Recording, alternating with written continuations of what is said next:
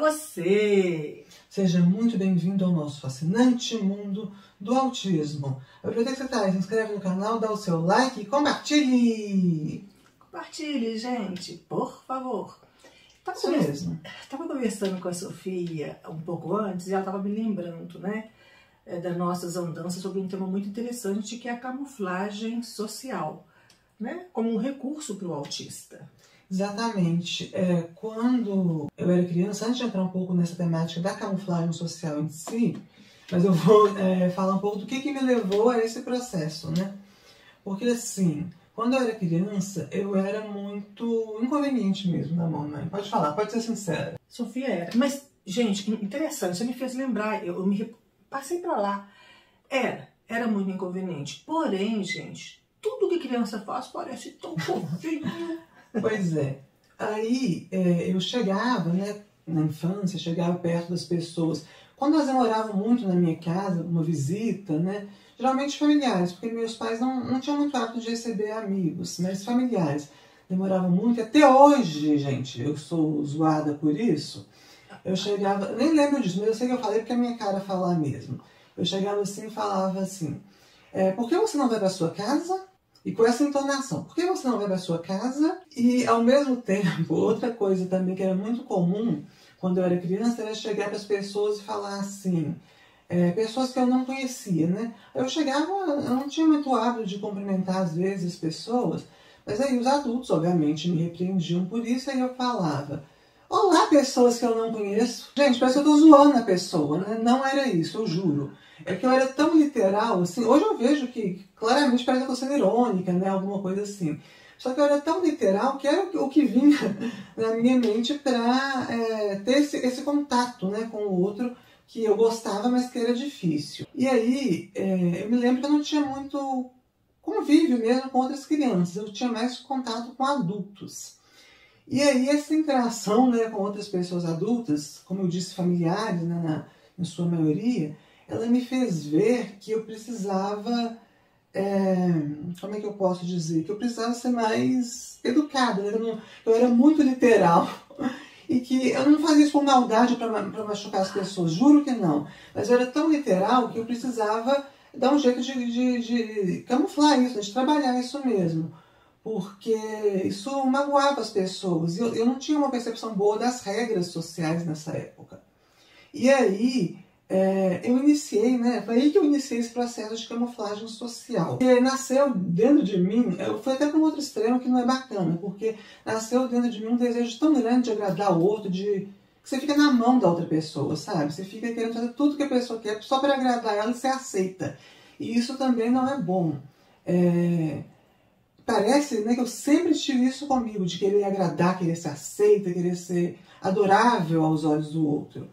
Mas, na realidade, quando, para fazer esse vídeo, eu fui é, estudar, né, estudar minha própria trajetória, me autoanalisar, eu percebi que não, que teve um momento que isso foi construído na minha cabeça, esse desejo de agradar muito a outra pessoa. Sofia, você não era é, mal educada, né? Eu acho até que é um rótulo pesado para a família e para você própria. É, Na verdade, você não conhecia os códigos. Exato. Porque a partir do momento que você explica, e era muito interessante que eu sinalizava para ela, isso não é social.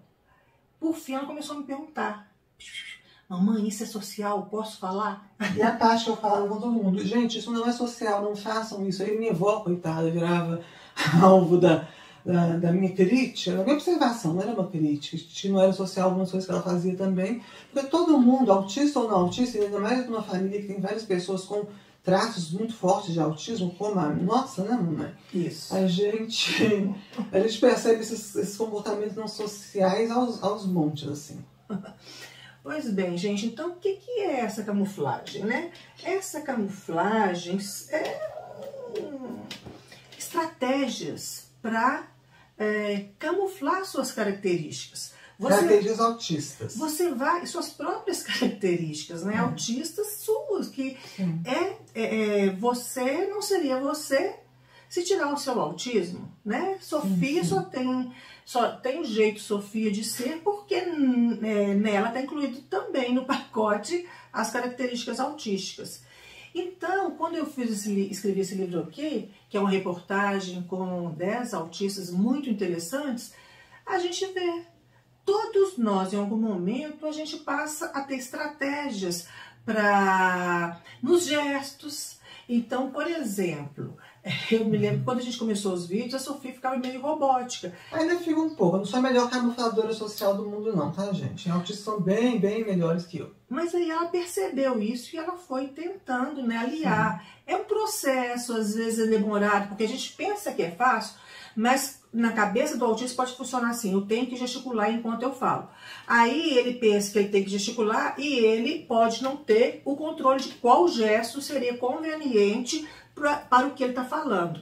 Então a gente vai é, observando, com, copiando as pessoas, é, vendo assuntos né, que são cotados, assuntos que não são. É como se fosse a rede social. Né? Lá atrás, na minha infância, eu ficava observando a rede social verificava os algoritmos, ou oh, essa atitude agrada.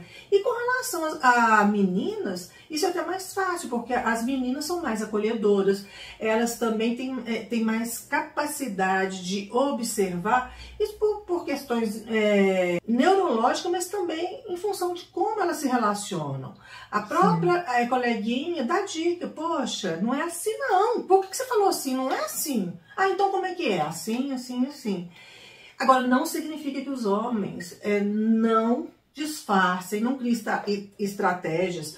Aqui a gente tem o, o Henrique, o Vicente Cassep, tem o Rodrigo Tramonte, a gente aqui tem alguns homens que mostram que não, que eles também tiveram que criar estratégias para sobreviver em sociedade. É, inclusive o título desse livro que a minha mãe escreveu como autista adulto, e uma escritora autista adulta, eles chamam justamente camaleônicos, porque são pessoas que tiveram que, como camaleões, se camuflarem para se adaptarem na sociedade. Assim. O, o mestre, o camuflagem social, ele é um mecanismo de sobrevivência importante, principalmente em ambientes pouco acessíveis, né, as diferenças, para as pessoas autistas. Só que é, ele pode, ele, como demanda um, um, gasto de energia muito forte, que a minha mãe bem descreveu aqui, ele acaba é, colaborando né, para pior o surgimento de condições coexistentes, como depressão, ansiedade.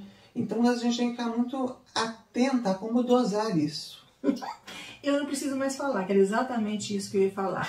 Porque, assim, para vocês terem ideia, eu fiz um esforço tão grande, mas tão grande, é, para me adaptar, para copiar, para ser aceita. Eu chegava em todos os ambientes, sem exceção, observando, observando, observando. E aí eu não gostava, já não gostava de ir a festas. Pior quando eu pensava assim, nossa, eu tenho que cumprimentar um por um. Não. Depois, quando eu vou embora, eu tenho que despedir de um por um. É, era terrível. Mas Aí é que toda a família tem que ficar atenta. No meu caso, esse esforço foi tão grande que eu nunca tive uma doença grave, mas eu passei por vários diagnósticos. Por quê? Porque gastrite nervosa, é, enjoos constantes, ansiedade, ansiedade para além, né? Tanto que eu desenvolvi o transtorno da ansiedade generalizada. Isso é muito perigoso, por quê? Porque pode levar à depressão e a gente pode perder vidas porque a gente não está sabendo acolher a diferença. Pois é, isso é muito sério, a gente tem que estar bem atenta a isso. Na minha experiência, a camuflagem social, ela também teve um surgimento porque eu, eu sempre gostei de observar as pessoas. Eu acho que talvez por elas serem tão complexas, né, assim, tão cheias de nuances e camadas, e eu não conseguia decifrar isso bem, eu fui tentando compensar isso e, e, e desenvolver um, um, gasto de energia mesmo, que talvez seja até maior que uma pessoa típica, né? Porque a pessoa típica tem uma certa intuição para fazer isso e tudo mais. Eu gostava de perceber as motivações por trás de cada pequena atitude da pessoa no dia a dia. Tanto que, como pesquisadora, hoje no mestrado, o cotidiano é um ponto que me atrai bastante. E essas pequenas atitudes, elas tinham motivações, muitas vezes, que não eram óbvias. As pessoas não deixavam transparecer para o outro, que às vezes nem elas mesmas tinham consciência. Essa, essa consciência, essa dimensão do que, que era que fazia elas terem determinada atitude. E aí, é, eu comecei observando, né, primeiro, a, montar é, personagens mesmo para os grupos sociais. Então, é, tinha, eu não me orgulho muito disso, parece que eu sou uma pessoa até muito falsa, não é o caso. Mas assim, eu chegava quando eu era mais nova, na pré-adolescência isso foi muito evidente. Até tinham amigos e parentes que falavam que parecia que tinha mais de uma personalidade, assim. Porque os grupos tinham características diferentes e para ser aceita não tinha que ter um determinado posicionamento e para ser aceita em outro tinha que ter outro posicionamento. Então, eu, não por maldade, mas por, por esse desejo de ser aceita, eu repetia, reproduzia né, o que as pessoas pensavam e se comportamentavam nesses grupos e eles eram diferentes entre si, claro.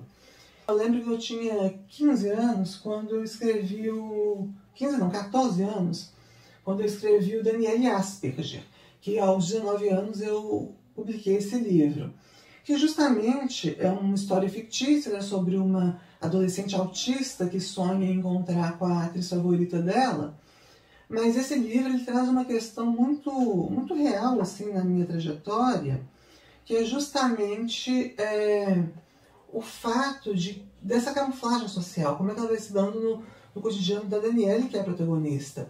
Porque é uma reflexão é, constante sobre até que ponto a gente tem que se adaptar para interagir melhor e ter mais qualidade de vida e até que ponto a gente tem que abraçar as características que a gente tem, que são nossas, do jeito que elas são.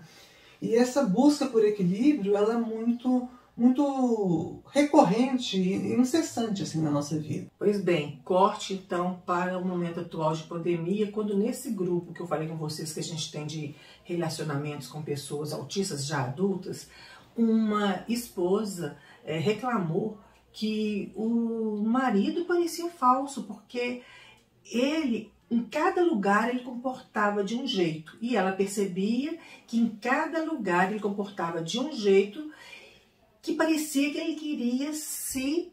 É, é, ai, não é camaleonear, mas ele queria se transformar em, em alguém que tivesse as características daquele grupo. Então, assim, nesse grupo, já sei que a pessoa que fica mais popular, ela faz muita piada, ok? Uhum. E esse personagem pra lá. Esse grupo é intelectualizado. Então, ok, e eu, o personagem mais inte intelectualizado. E a esposa me perguntou, poxa, ele é falso, eu não estou entendendo. Eu falei assim, não.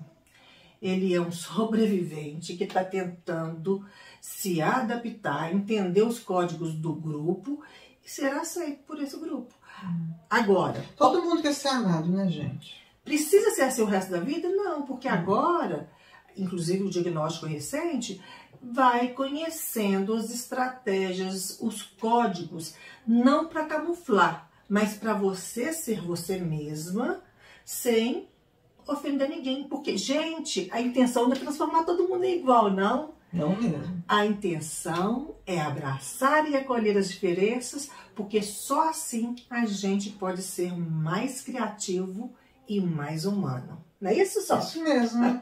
então é isso, pessoal. Até uma próxima. Até mais, pessoal. E lembrem-se de seguir a gente no Instagram, mundo.autista e no nosso site, mundoautista.ai.com.br. Um grande beijo, pessoal. E até a próxima. tchau. tchau. tchau.